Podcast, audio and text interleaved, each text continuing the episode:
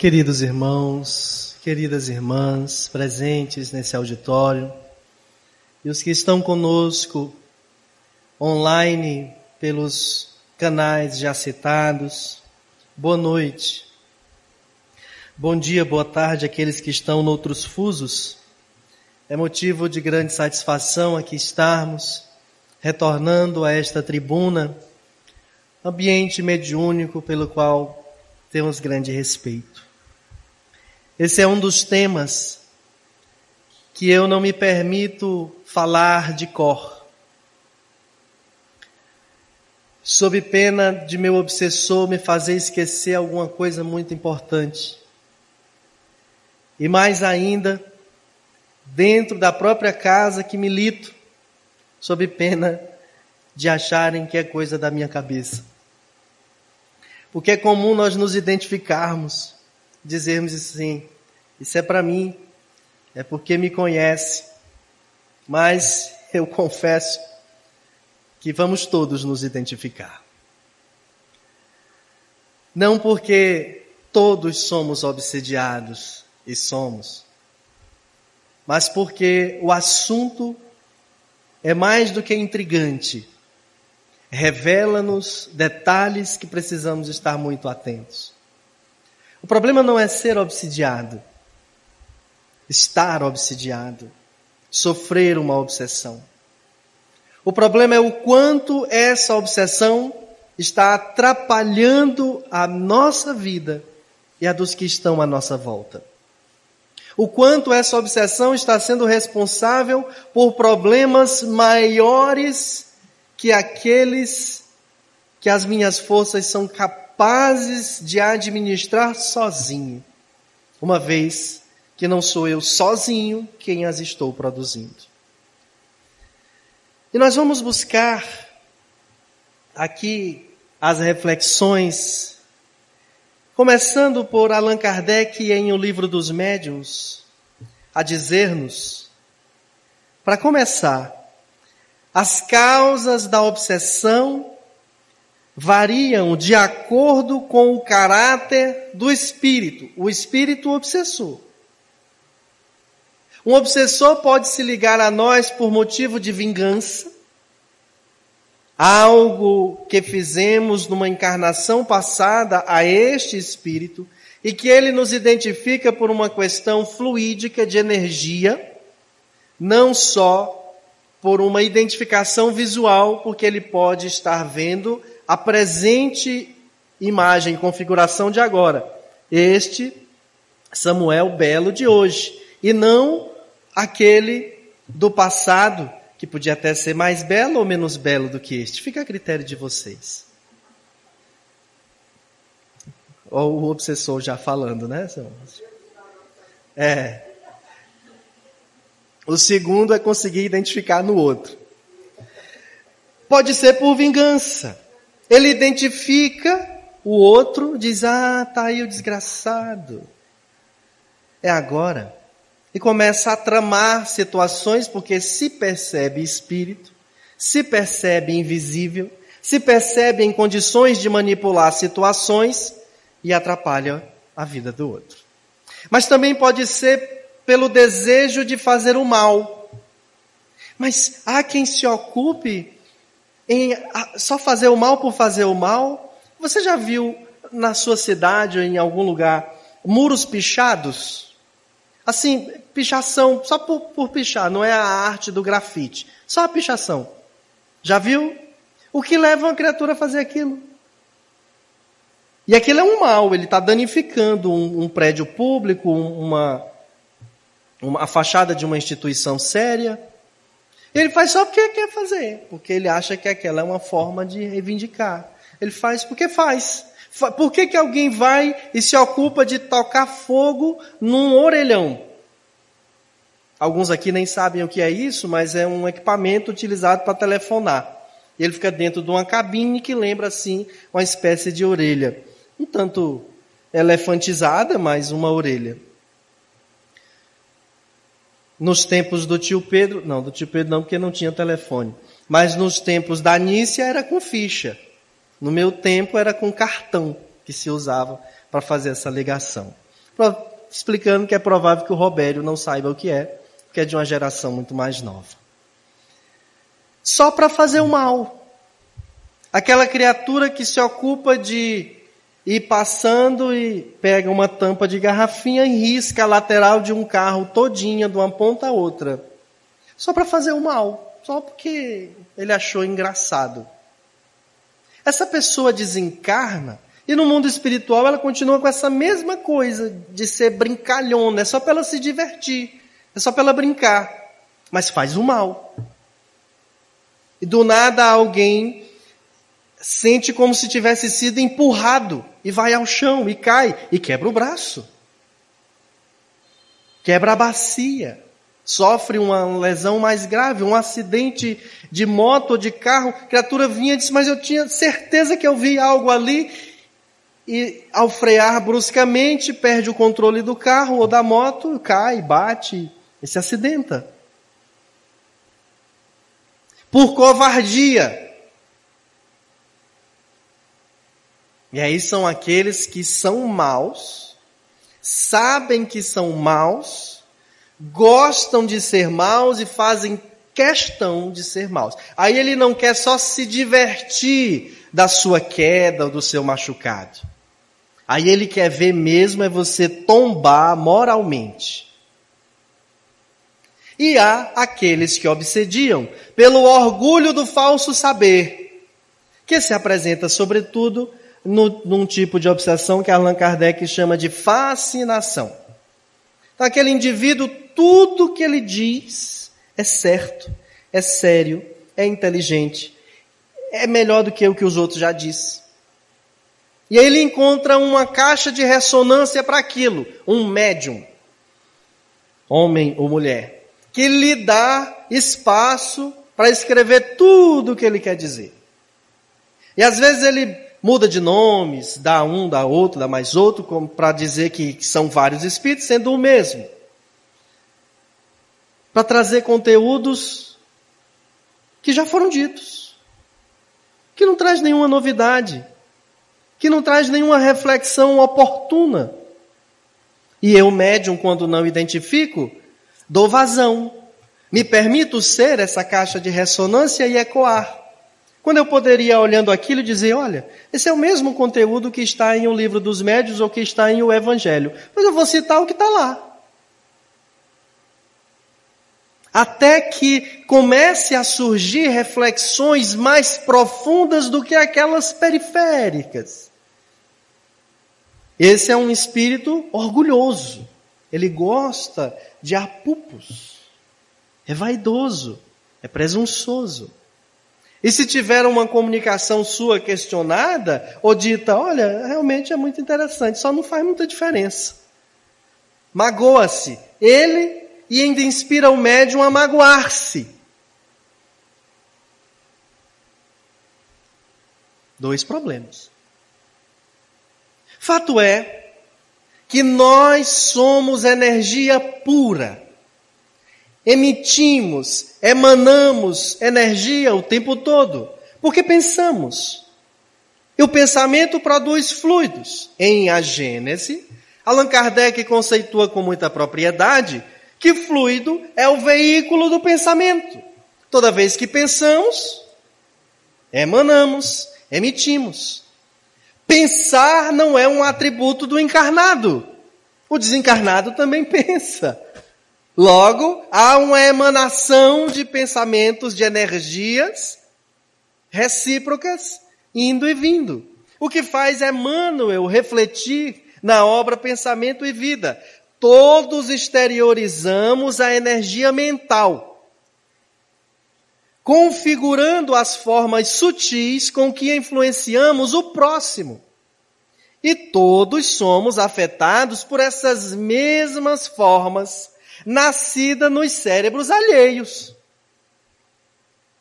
Cada atitude de nossa existência polariza forças naqueles que se nos afinam com o modo de ser, impelindo-os à imitação consciente ou inconsciente.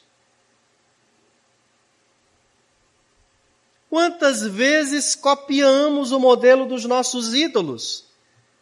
Do corte de cabelo, do estilo de roupa, do jeito de falar até. Recebemos aquela influência, nos agradamos daquela influência e repetimos. E fazemos. Só que isso gera um problema que faz com que Allan Kardec identifique a tal da auto-obsessão. Eu mesmo me obsedio, eu, eu, eu mesmo me perturbo, e falaremos disto melhor mais adiante. E a obsessão coletiva, de encarnados para encarnados, uns com os outros. O Brasil temos vivido uma obsessão coletiva capitaneada pelo ódio nos últimos dez anos, especialmente. A última década, nós, na pátria do Evangelho, inclusive os cristãos, inclusive os espíritas, temos nos permitido a cultura do ódio. Através, por exemplo, da política partidária. A discordância de um modelo de gestão, de um, de um fato ou de outro, tem nos levado a condutas, comentários e comportamentos absolutamente estranhos ao Evangelho. que nos inviabilizam estar numa tribuna, que nos inviabilizam estar numa mesa mediúnica. Para servir de ressonância a espíritos mais evoluídos que estas paixões. Que quando se aproximam só conseguem dizer meia dúzia do que queria dizer, que só consegue fazer ressoar, ecoar um terça, uma terça parte do que queria dizer, porque o resto, os sentimentos do médium, não permite acessar. Porque de dia está vivendo ódio. Quando conversa com alguém em casa sobre o assunto e estertora de forma odiosa, quando dialoga com alguém no trabalho, quando vai às redes sociais envolver-se em discussões desnecessárias. É extremamente importante salutar essa vivência da troca de pontos de vista. Mas o ponto de vista do outro, segundo Allan Kardec em O Evangelho segundo o Espiritismo, é para ser respeitado. Respeitado do ponto de vista de que ele tem o direito de falar.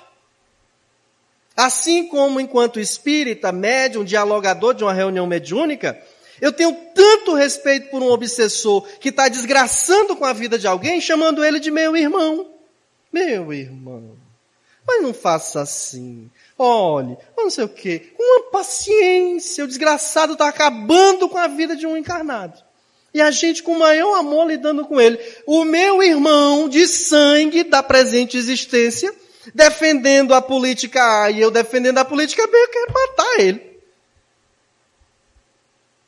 Porque na minha cabeça ele já deveria entender que isto e aquilo. E o espírito que já até morreu. Não devia entender também que não morreu?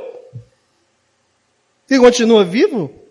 Que já já vai reencarnar? Que poderia estar cuidando da vida dele no mundo espiritual? Porque a estes eu lego uma paciência na hora do diálogo e aos outros, meus irmãos de caminhada, não. Que se estão encarnados no mesmo tempo que eu, denota especialmente uma coisa Ambos somos, estamos em atraso espiritual, precisando reencarnar num planeta como a Terra.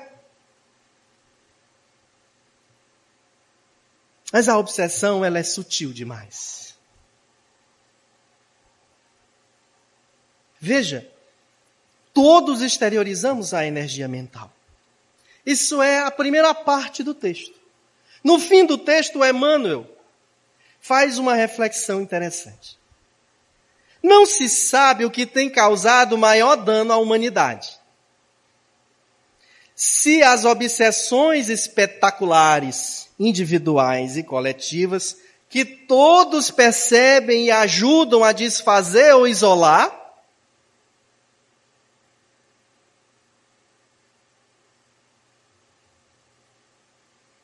ou se essas meio obsessões de quase obsidiados, despercebidas, contudo bem mais frequentes, que minam as energias de uma só criatura incauta, influenciando o roteiro de legiões de outras, através de um E agora, com o advento da internet e as redes sociais,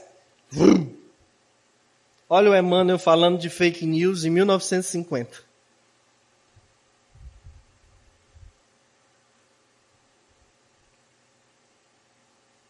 A gente não sabe ao certo, Emmanuel diz, se é a obsessão daquele que, tomado pelas forças de um espírito, foi lá e cometeu até um crime, ou se essas meio obsessões em que a gente está aqui consciente, eu, eu, estou em frente ao meu computador, eu estou teclando, eu estou acessando a minha rede social, eu recebi no meu WhatsApp a notícia e eu acreditei. E agora eu vou repercutir essa informação sem pensar sobre ela. Ela já casa com o meu sentimento de ódio por alguém, por algo. Então eu aproveito aqui e entro na, na onda.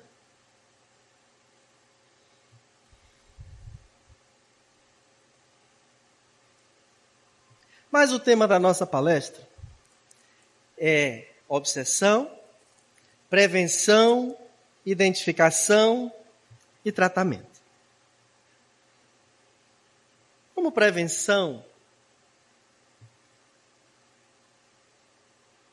falamos até aqui de que ela existe e como é que ela tem se dado. Como identificação, observemos, por exemplo, essa reflexão de Emmanuel. Sempre que você experimente um estado de espírito tendente ao derrotismo, perdurado há várias horas, sem causa orgânica ou moral de destaque, havente a hipótese de uma influenciação espiritual sutil. Pode ter sido um companheiro que se ligou a um pensamento seu enquanto você estava lá na fila de um lugar, passando no trânsito e emitiu um pensamento sobre coisa tal, o espírito está por ali vagando, pensa igual, se sente como que atraído, é como se você tivesse dito para ele. É como se você tivesse dito, Fábio, oh coisa feia essa mulher nesse outdoor. E ele vai dizer assim, é mesmo. E tu sabe que não sei o que, não sei o que, e começa um diálogo. Quem aqui, e por favor, não levante a mão. Quem aqui já se pegou conversando sozinho?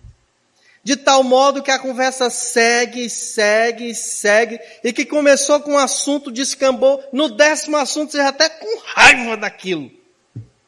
Do, do último assunto que chegou, um se, se, e aí você olha e diz assim, ah, pra lá.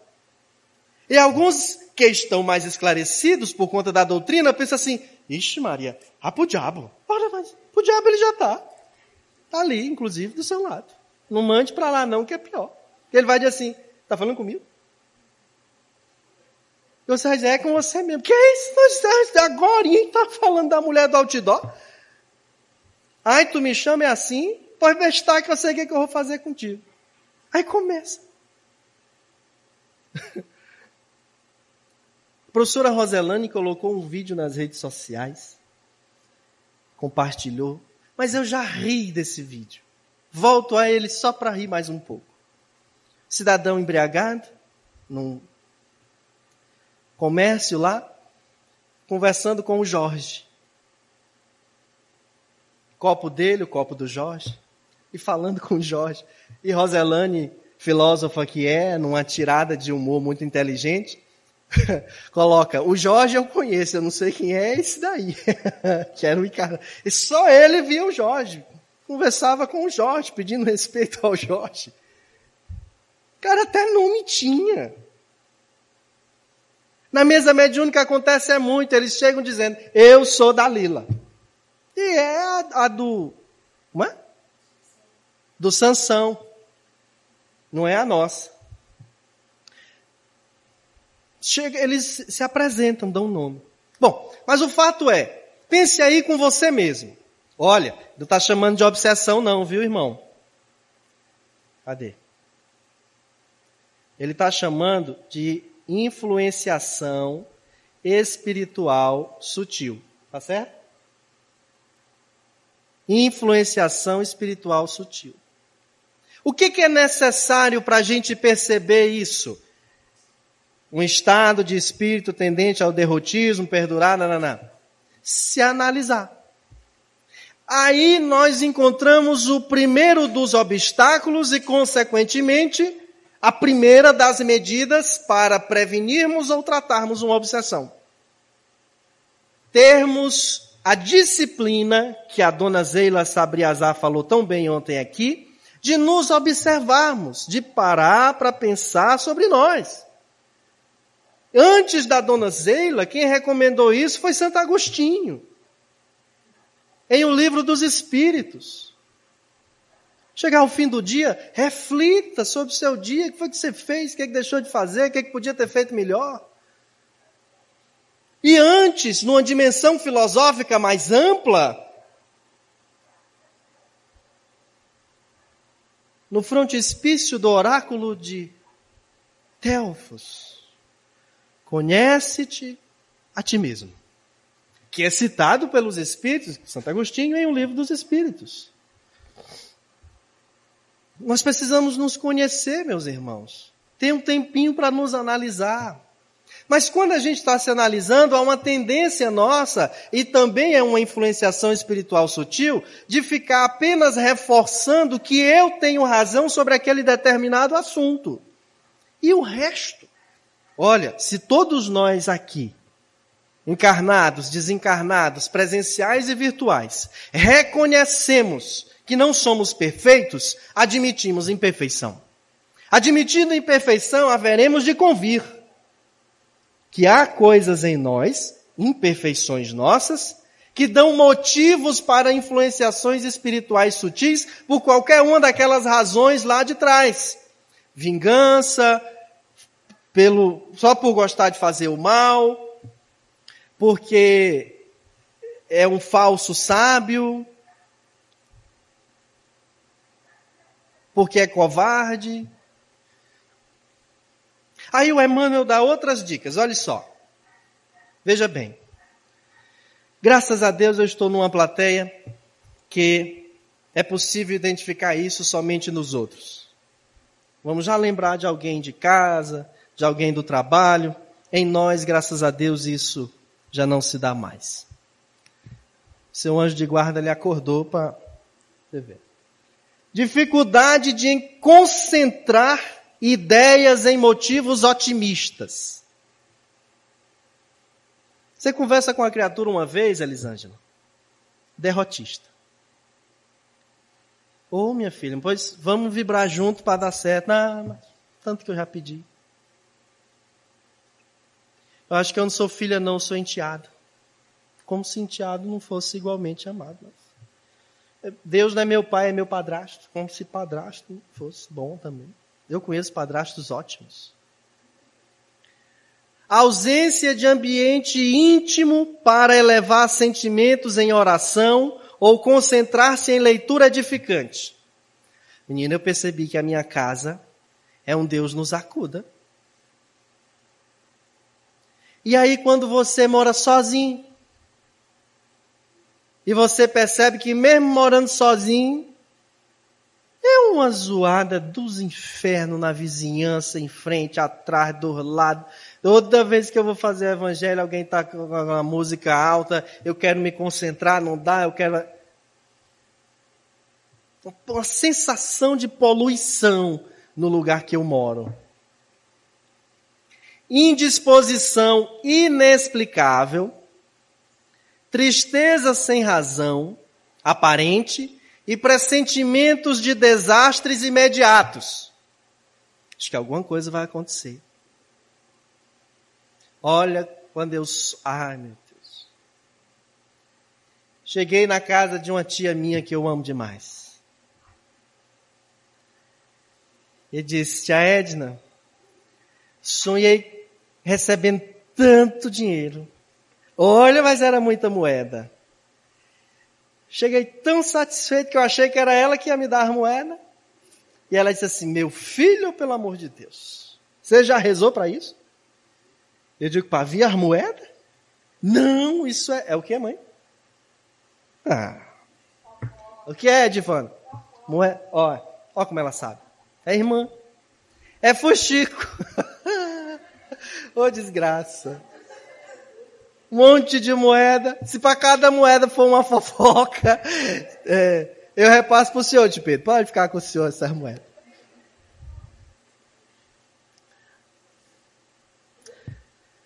Sonhou com uma cobra. O que é, mãe? Ah, a senhora sabe.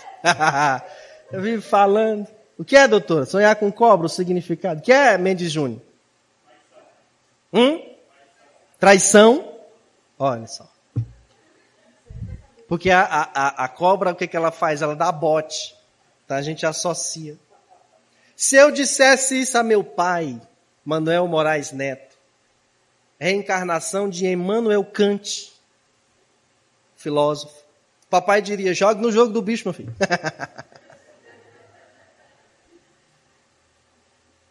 não é não?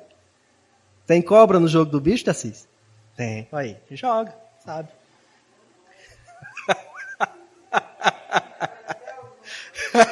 Qual é? O 9? 1, 2, 3, 4, 5, 6, 7, 8, 9. Ixi, ainda deu certo. Chiquinho já se arrumou de todo jeito ali na cadeira. Eu não sei o que é que está aperreando ele desses sonhos. Aborrecimentos e manifestos. Ah, eu queria só frisar uma coisa. Ó, aqui está dito indisposição inexplicável. E você pode perguntar: a, a preguiça se aplica aí? Olha, se é preguiça já é uma explicação, não é?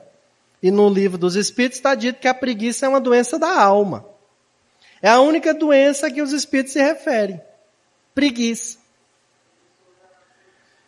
E quando eu estava com preguiça, minha avó fazia questão de esfregar isso na minha cara.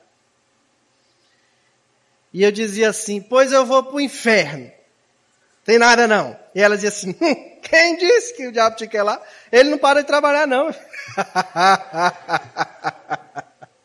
digo: Para onde é que eu vou? Fica por aí. A esmo.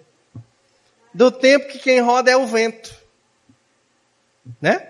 Cara dela dizendo isso. Oh, pessoa especial.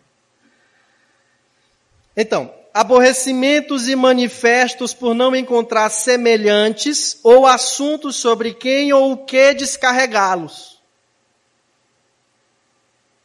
A pessoa fica irritadiça e culpa o dia. É, porque meu dia está péssimo. Eu acordei com o pé esquerdo. Oxi. E queria acordar aleijado? Só com um? Nem se dá conta do preconceito que é atribuirmos o lado esquerdo a algo que é demoníaco. O Igor Rafael, aprendendo a escrever, pegou o lápis com a mão esquerda. E alguém, que eu não vou dizer quem, disse assim, Ei menino, faz isso não, isso é a mão do capeta. Oh. Não bastasse ele ter rabo, chifre, os pés serem rachados, ser alto, a cara é assim, assado, ele é canhoto. E descobriram isso e disseram justo para essa criatura.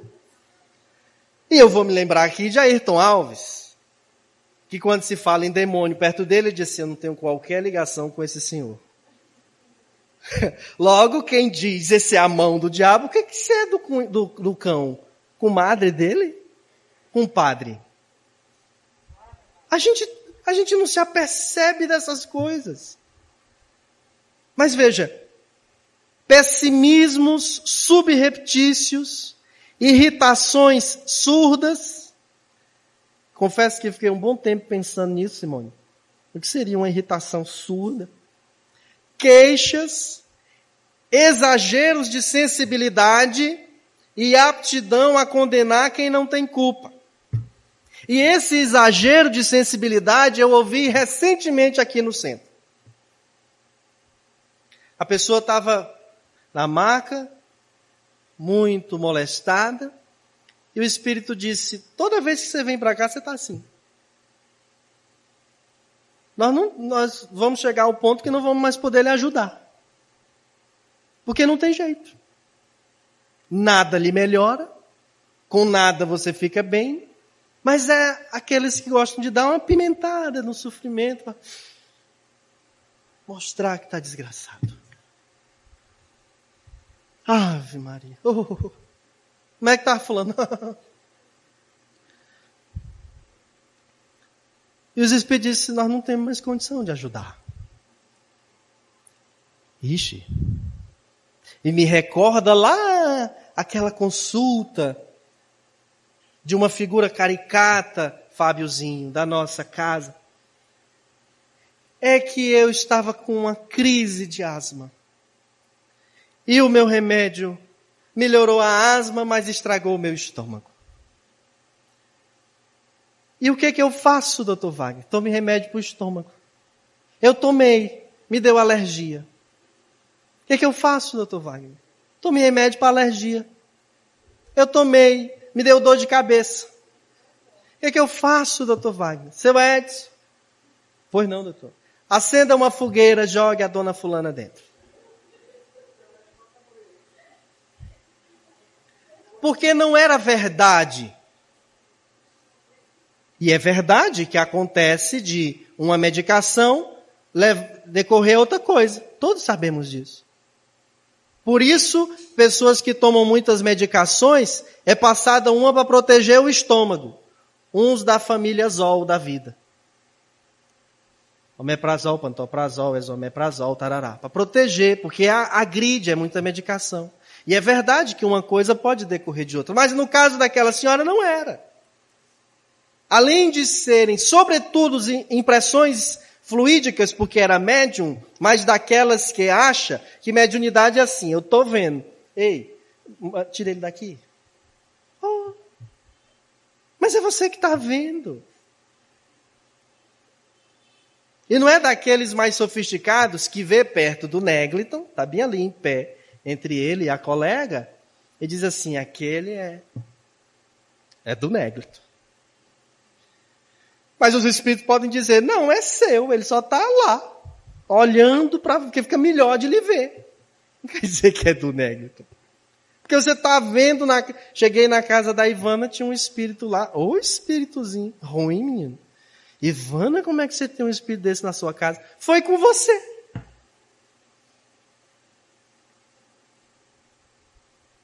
Não estava lá, foi você que levou. E só se deu conta quando chegou lá, por outras questões. Inclusive por a ambiência da casa estar tá tão bem, que você entrou em conexões espirituais que lhe permitiu ver. Nem sempre o que está vendo é dos outros, pode ser nosso. O que cabe aí fazer? Um exame. A prudência, a educação, para não alarmarmos e criarmos, às vezes, situações embaraçosas. Do, a ponto de Vamos fazer aqui um, uma comemoraçãozinha de aniversário da dona Raimundinha, vamos levar um bolinho. A dona Raimundinha diz assim, mas, mas não, não chame a Eline Falcão, não. Porque ela vê os espíritos dela na minha casa e fica dizendo que é daqui e eu fico aperreadinha de noite, só eu e o Francisco. Não posso levar uma queda da rede que eu acho que foi os espíritos da Eline que me derrubaram. Não é não, dona Raimundinha? E Emmanuel diz mais interpretação forçada de fatos e atitudes suas ou dos outros que você sabe não corresponder à realidade.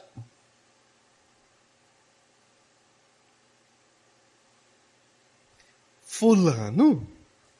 Eu não acredito. Tudo que Fulano já fez por você, tudo que Fulano fez com você, tudo que fulano fez para você cai por terra por uma informação que lhe é dita por um outro, ou por uma coisa que você viu e não está entendendo ao certo o que motivou ele a fazer daquela forma. E você interpreta como sendo a pior das coisas sem entender o que é que está acontecendo. Ânsia de investir-se no papel de vítima ou de tomar uma posição absurda de auto-martírio. Meus amigos, todos nós temos condições de nos ajudarmos de algum modo. A começar pela disciplina de tentar todos os dias, a disciplina da mente, da língua, da boca, do que fala, a disciplina dos sentimentos, toda vez que aquele for ruim, meu Deus, me ajuda a tirar isso de mim, eu não quero mais sentir isso e ainda estou sentindo. São esforços que você pode e só você pode fazer por você. Se há outras coisas que precisa do concurso de terceiros, estas coisas só virão, só serão possíveis quando aquelas que podem ser feitas unicamente por você forem feitas. Se não forem feitas, é a posição absurda de automartírio ou de investimento em papel de vítima. Hiperemotividade ou depressão raiando na iminência de pranto. Do nada. E uma vez, e duas vezes, e hoje, e amanhã. Pode não ser seu. Significa dizer que é ruim, que é um espírito obsessor? Não. Mas se aquele pranto é de uma emoção, inclusive envolvida de dor, não é sua, é dele, ele não está bem. Você vai deixar ele dentro de sua casa fazendo o quê sem ajudá-lo? E todo dia você fica assim, fica assim, fica assim, não toma. Não, já fiz o evangelho, mas faz o evangelho como quem põe um terço pendurado ao pescoço. Como que por amuleto, como que por, por rito, ritual. E não com sentimento. Veja-se no papel de um dialogador na mesa mediúnica e proponha um diálogo mental com o espírito que está lhe passando aquelas sensações. Em não se resolvendo, precisa pedir ajuda. A um companheiro da casa espírita, a outro médium, ao benfeitor espiritual, se você tem acesso na casa espírita, de forma mediúnica, peça. Não é feio pedir, é preciso pedir. Mas também é necessário que você crie uma conduta de, ao identificar o problema da pessoa, acolha sem necessariamente se adoecer com ela. É a ideia de nós sermos empáticos. Mas a empatia não é para a gente morar lá senão a gente vai ficar doente junto com a pessoa. Eu preciso atrelar da empatia, da compaixão. Porque a compaixão me leva a uma atitude. Ouvir. E não há nada que eu possa dizer naquele momento que vai fazer a pessoa melhorar. A melhor coisa que eu posso fazer é ouvir. Se aquilo me emociona, eu choro junto com a pessoa.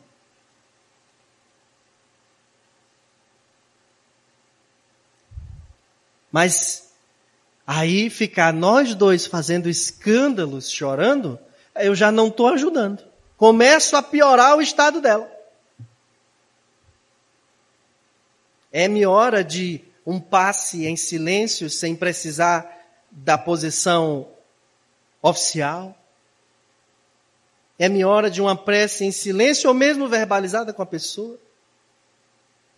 Eu queria só fazer uma prece junto com você para essa prece ajudar a criar uma, um, um estado de ânimo melhor.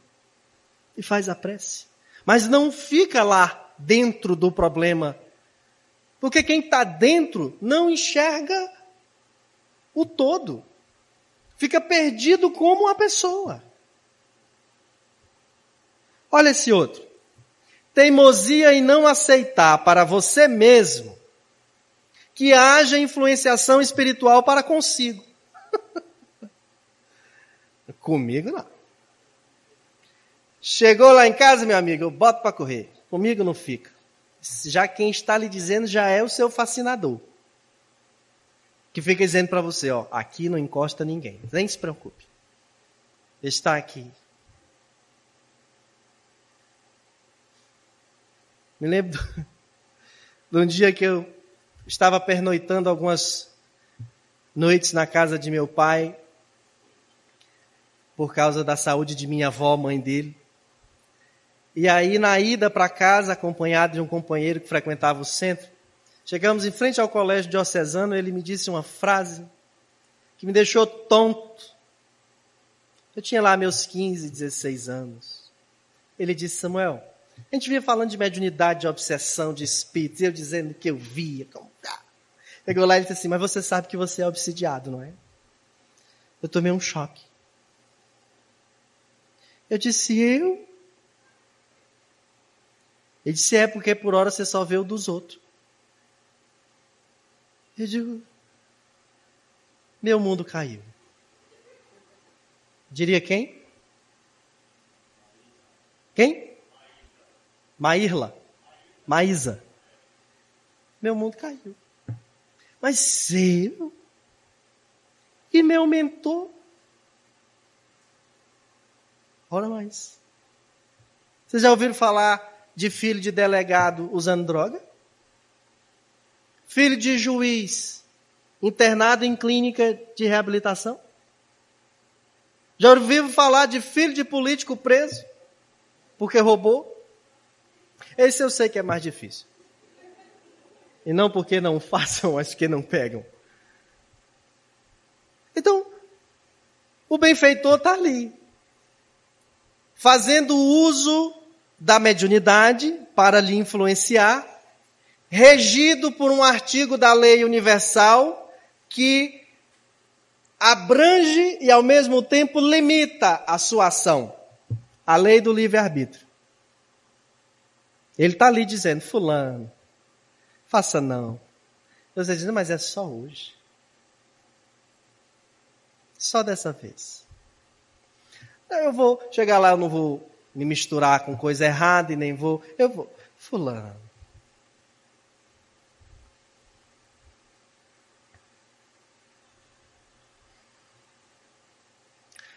Era véspera de ano novo. Cacau e eu, ele muito mais obsidiado, disse assim: O que, é que nós vamos fazer? Eles vão ficar em casa. Negócio de sair por aí. Foi-se o tempo. Um ano antes, eu e ele estávamos, um com a blusa amarela e a bermuda branca, na praia, e o outro com a blusa verde e a blusa branca. Eu nem vou dizer para vocês quem estava com a amarela, que quer dizer dinheiro. É, era eu. Bom, mas aí eu disse, Cacau, eu ganhei um vinho. Vamos tomar uma taça desse vinho, nós dois? E pode? Eu digo, pode. O que, é que tem amanhã no centro? Estamos de recesso, só vamos voltar às atividades? Vamos tomar a tacinha de vinho. Olha, o demônio falou por mim. E eu nem me dei conta. Falou pro, pro diabinho que aceitou. Disse, não, tudo bem, então vamos lá. Aí abrimos a garrafa de vinho. Tomamos o vinho, geladinho, agradável, suco de uva que queima a garganta. Estava ótimo. Não nos embriagamos, não passamos daquela garrafa, fomos para casa. Eu não sei se foi, se foi mais um Réveillon que ele teve uma briga com a Bárbara. Normalmente nessa data eles têm uma coisa. E aí fomos dormir. No outro dia, nove da manhã, o telefone toca. Samuel, fulano de tal teve uma recaída nas drogas. E está aí angustiado, desesperado, sumiu de casa e nos ajude a rezar. Olha, quando eu me sentei para rezar, minha cabeça assim meio que rodou. Eu comecei a ver um monte de entidade. E eu jurava que era do fulano. Pois não tinham ido, era para Santa Ceia comigo. E queriam. Ei, pai, tem mais um vinhozinho aí? Ó. Oh. E olha que a gente nem abusou, Robério. Só foi uma tacinha para mim e, e para o cacareco. Meio-dia, os espíritos chegaram, Fábio, com o nosso irmão na porta lá de casa. Deu a veneta nele, ele foi, e aí a doutora o acolheu, botou ele para tomar um banho, arruma uma, uma bermuda minha que à época serviria nele, e serviu troca de roupa o indivíduo, agora você vai se deitar aqui, dormir e tal, não sei o quê. Não, eu não vou, não, vai, vai, mas você vai. Ele vai, não vai, vai, não vai, vai, não vai. Ficou, me, aí Samuel ele está aqui, venha dar um passe. Eu digo, Ixi, será que dá certo depois? Mas dá, só foi o vinho, o sentimento. Eu e o Cacau era outro. Nem me lembrava mais dos assuntos que a gente tinha conversado, achando graça. Sobre patrocínio do vinho. Mas tá. Quando eu estendi a mão para dar o passe, eu vi uma energia se formar ao redor dele. como se fosse uma. Como chama? Uma bolha envolvendo. Cadê o Denis? Envolvendo. Denisinho? E aí envolvia ele assim, ó. E eu lá. E aí eu fechei os olhos e continuava vendo, que quem vê é o olho da, da mente mediúnica e não esses olhos carnais, que são verdes. Eu lá, olha aqui. Quando eu percebi, tio Assis, a bolha impedia dos meus fluidos darem passe nele. Porque vinho com cachaça, vinho com crack, vinho com maconha ia dar outro efeito.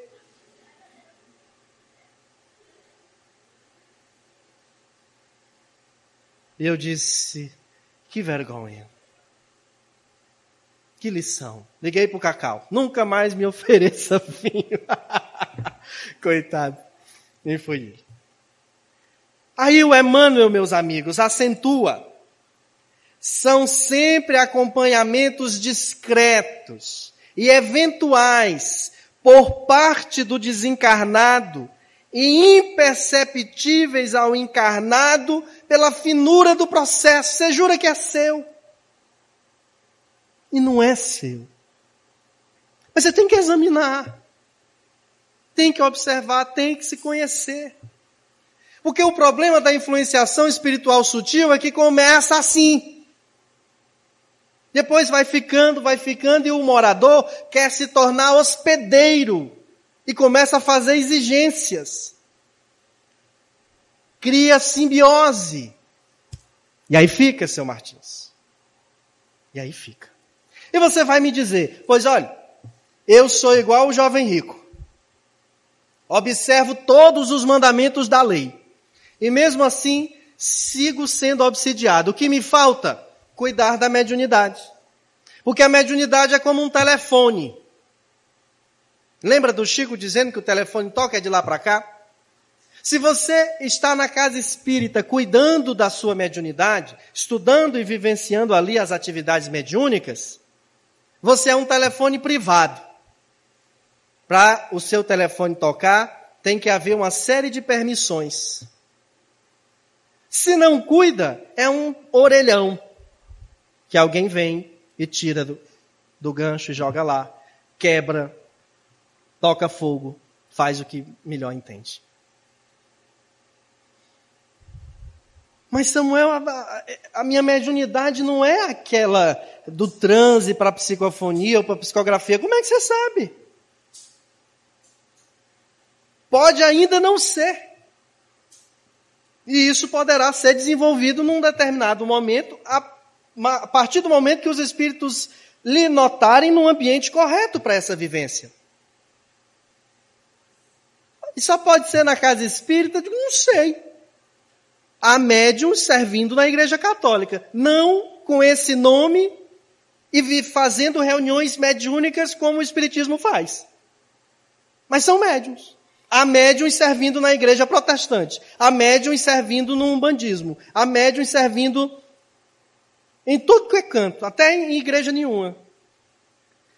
Aonde é que você se sente bem servindo como médium?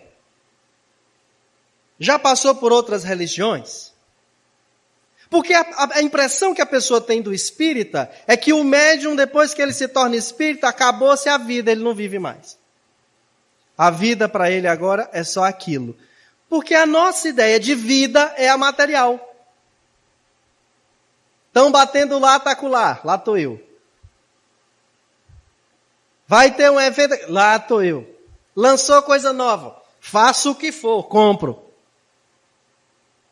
E enquanto espírita, uma série de orientações que nos ajudam a educar essas emoções e tomar decisões mais sábias, mais equilibradas, sensatas. Quero, não posso. Todavia, me contento com o que tenho. Um dia que eu puder, eu posso e dá certo. Mas não sofro, não me acabo, porque não fui, porque não comprei, porque não adquiri, porque não obtive. É uma questão de de percepção das coisas, que a doutrina nos ajuda a ter. E aí você vai dizer, essas influenciações sutis, perniciosas, acontecem debaixo das ventas do nosso anjo de guarda? Onde é que ele está? Que não vê a isso. Livro dos Médiuns.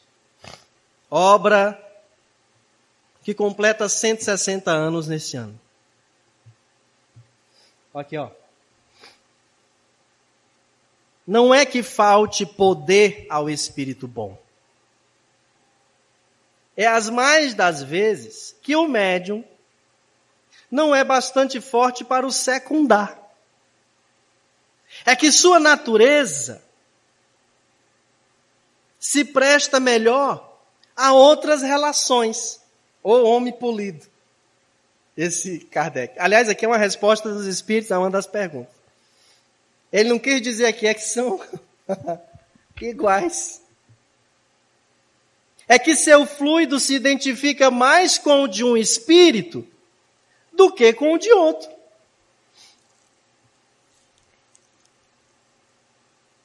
Ah, meu amigo, pois eu detesto cachaça. Detesto cigarro.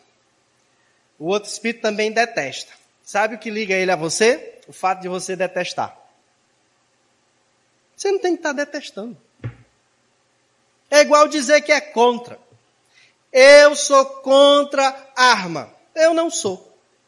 Eu sou a favor do desarmamento. É diferente. O peso vibratório é outro. Então não seja contra o aborto, seja a favor da vida. Quando você diz que é contra o aborto, você fala aborto. Leva a ideia do aborto. Tonifica a percepção de aborto. Quando você fala vida, é a mesma coisa. Então fale de vida. Eu sou contra a violência. Eu sou a favor da não violência. São concepções diferentes, logo o sentimento é outro. Quando eu sou contra a arma, eu fico fazendo um discurso chateado, irritado e às vezes chegando a um, um discurso de ódio para defender uma coisa boa. Mas se eu digo que sou a favor do desarmamento, eu construo os meus raciocínios, discursos e atitudes num diapasão de equilíbrio, de bondade, e não o contrário. Então, quando você alimenta no seu íntimo e os seus pensamentos ficam cá com seus botões, fazendo reflexões que não são caridosas, que Jesus ouvindo, ele ouve, diria para você, Mendes Júnior, pense assim não, meu filho. O outro diz, é mesmo. Sabe o que é mesmo? Não vai fazer nada não.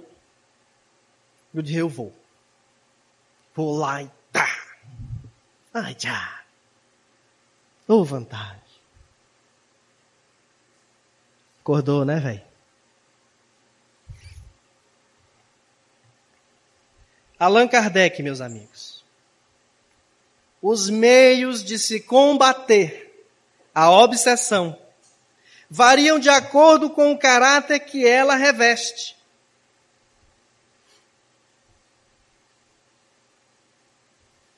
Por exemplo, Emmanuel diz assim: o espírito pode estar tão inconsciente de seus atos, o espírito, o obsessor, que os efeitos negativos se fazem sentir como se fossem desenvolvidos pela própria pessoa.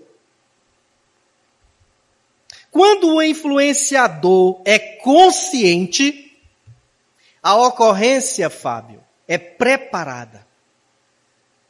Com antecedência e meticulosidade. Léo, ele arma tudo.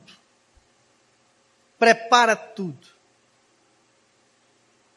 No dia e na hora certa, executa.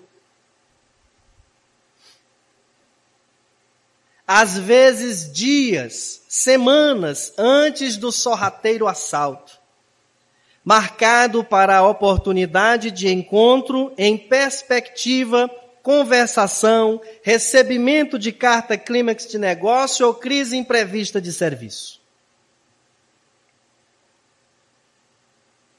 Meios de tratamento. Tá aqui. Estude em sua existência se nessa última quinzena Você não esteve em alguma circunstância com características de influenciação espiritual sutil. Aquelas que nós falamos. Estude e ajude a você mesmo. Olha, tem estude no começo da frase e tem estude mais ao final da frase. Não tem receita pronta. Não tem um ritualzinho, faça isso aqui. Chegamos para realizar uma atividade na unidade centro do Caridade Fé, lá na rua Pires Ferreira. Chegou um amigo muito solícito, encarnado, preocupado. Samuel, meu amigo, eu estou tão feliz por esse ponto aqui, perto da minha casa. Vou poder frequentar aqui, coisa maravilhosa. Mas, meu amigo, eu estou com uma dúvida. Você já pediu licença para funcionar? Eu disse, você se refere a qual licença? É o alvará da prefeitura? Ou dos espíritos nobres para a gente atuar aqui dentro do prédio que estava fechado? Que isso nós fizemos, do alvará estamos fazendo ainda. Não, é porque aqui é uma esquina. É a encruzilhada. Você já pediu licença? Eu digo, onde é que pede? Pelo amor de Deus. Ele disse, você tem que ir na esquina. E eu digo o quê? Peça licença. Mas como é que eu digo, meu irmão? Então você chega lá e assim, peça licença às entidades. Em nome do Senhor, tranca a rua. Não me esqueça que a partir daí eu passei a apelidar os pobres dos guardas civil de trancar, trancar a rua. Olha, obsessor falando em mim. E eu disse assim: vem cá, já que você é do nosso time, já entende dessas coisas, que é até conhecido do fulano. Você não quer ir lá pedir essa licença, não? Eu posso? Pode. Sinta-se autorizado pelo vice-presidente. Mas quando eu estiver indo para casa, eu faço. Tá bom. E eu fui para acompanhar, pra, pra, até a porta para ver como é que ele ia fazer. Se encostou assim no poste, olhou para cima, olhou para baixo, um lado, o outro, aquela direção, outra direção, foi-se embora. Eu digo, meu irmão, esperar a resposta. como, é que, como é que nós vamos ficar aqui? Samuel, você está brincando com coisa séria. Você sabia que isso existe? Existe. Como é que a gente se relaciona com isso e como é que a gente alimenta isso? Lembra de, de, do filósofo dizer: penso, logo existo? Amo, logo vivo. E se meu pensamento não se fizer, logo não existo. Com quem eu me relaciono? Quem existe para mim? Para quem eu existo? A quem meus pensamentos alcançam. E não podendo mais ocupar-lhes com este assunto, evoco de novo Kardec o meio de se lhe prevenirem os inconvenientes consiste, ao contrário, em torná-la conhecida a fundo. Estudemos o Espiritismo para entender sobre a influência do Espírito na matéria, a influência dos Espíritos sobre as coisas e acontecimentos da vida material e, sobretudo, como podemos estabelecer significativo comportamento mento-moral, para que as influenciações sutis não se transformem em obsessões. Não tomem conta de nós, porque as influenciações sutis são como aquelas pessoas que nos encontram na rua e falam qualquer coisa.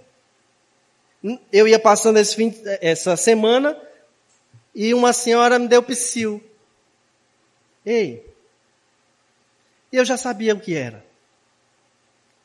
Mas eu não podia ser grosseiro. Pois não, senhora. Deixa eu ler sua mão. Eu digo, já apaguei tudo que estava escrito. E fui-me embora.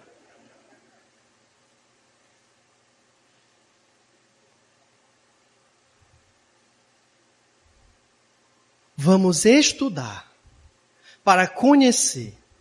Porque o conhecimento nos leva ao último grau da inteligência, que é a verdade.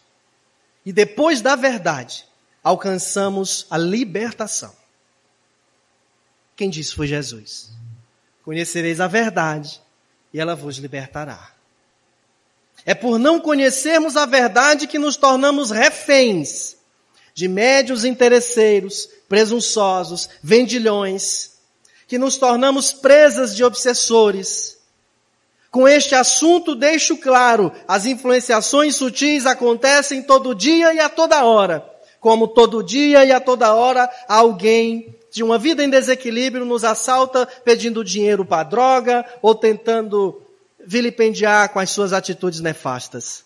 Se nós vamos deixar que isso se instale, se instaure e se aproprie de nós, é uma decisão nossa. E ela só pode partir do conhecimento ou do não conhecimento. Parte da higiene no planeta segue sendo feita. Nestes dias em que hoje estaríamos dizendo para a Aurora que se ela fosse sincera, ela ia ganhar apartamento com elevador? Ou estaríamos dizendo para o Pierrot, como é que tu chora pela Colombina numa festa com tanta alegria, mais de mil palhaços no salão? Estamos na casa espírita. Estamos dentro de casa, para onde precisávamos voltar, para enxergar muito mais do que a parede com o reboco quebrado, identificarmos almas com corações despedaçados pela nossa ausência, pela nossa não compreensão pela nossa intolerância, pela nossa falta de higiene mental e da alma. Que Deus nos abençoe, meus amigos. Uma boa noite a todos.